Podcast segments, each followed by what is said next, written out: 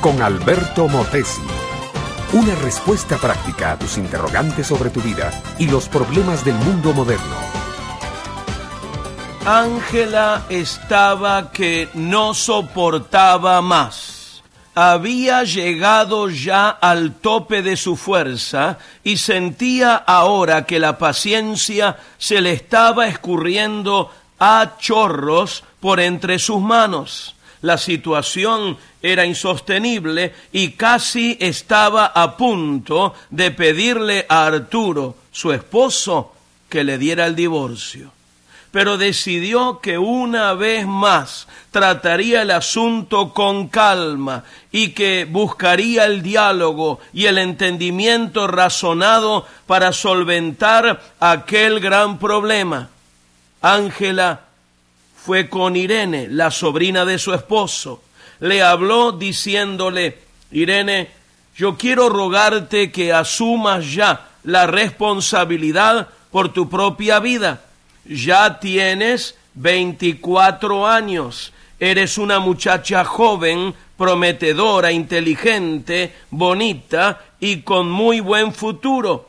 ¿Por qué no dejas la casa y te vas en busca de algo que sea tuyo, que te haga crecer como ser humano y que le dé nombre y carácter a tu vida.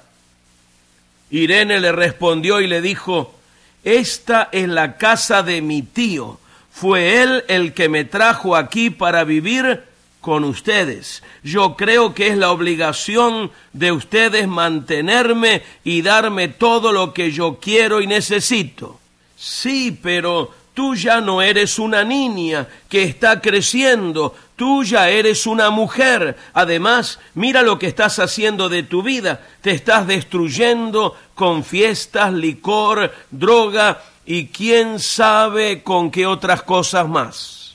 Ese no es asunto tuyo, gritó la muchacha. Yo hago con mi vida lo que quiero y por lo pronto no me voy de esta casa mi amiga, mi amigo, es bueno tenderle una mano a una persona necesitada. Pero el verdadero reto no es ayudar para siempre, sino enseñar a las personas a ser independientes y valerse por sí mismas. Los chinos tienen un proverbio que es famoso por todo el mundo. Es mejor enseñar a un hombre a pescar que darle un pescado cada día. Y eso, mi amiga, mi amigo, es lo que Dios quiere para cada ser humano, que asuma la responsabilidad para la que fue creado.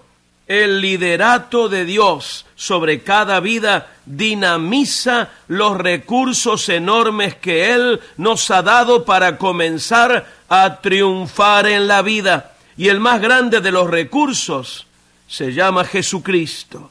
Jesucristo hizo por nosotros aquello que nosotros no estamos capacitados para hacer.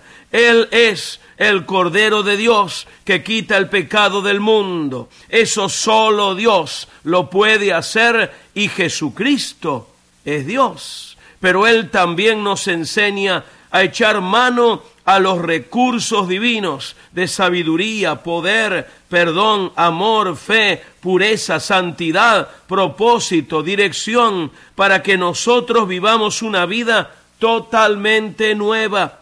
Él no nos quiere solo como dependientes, Él nos quiere como socios. Mi amiga, mi amigo, invita a Cristo a tomar el control central del gobierno de tu vida. Llámalo para que Él te perdone, te salve, te enseñe a vivir una vida de triunfo. Este fue Un Momento con Alberto Motesi. Escúchanos nuevamente por esta misma emisora.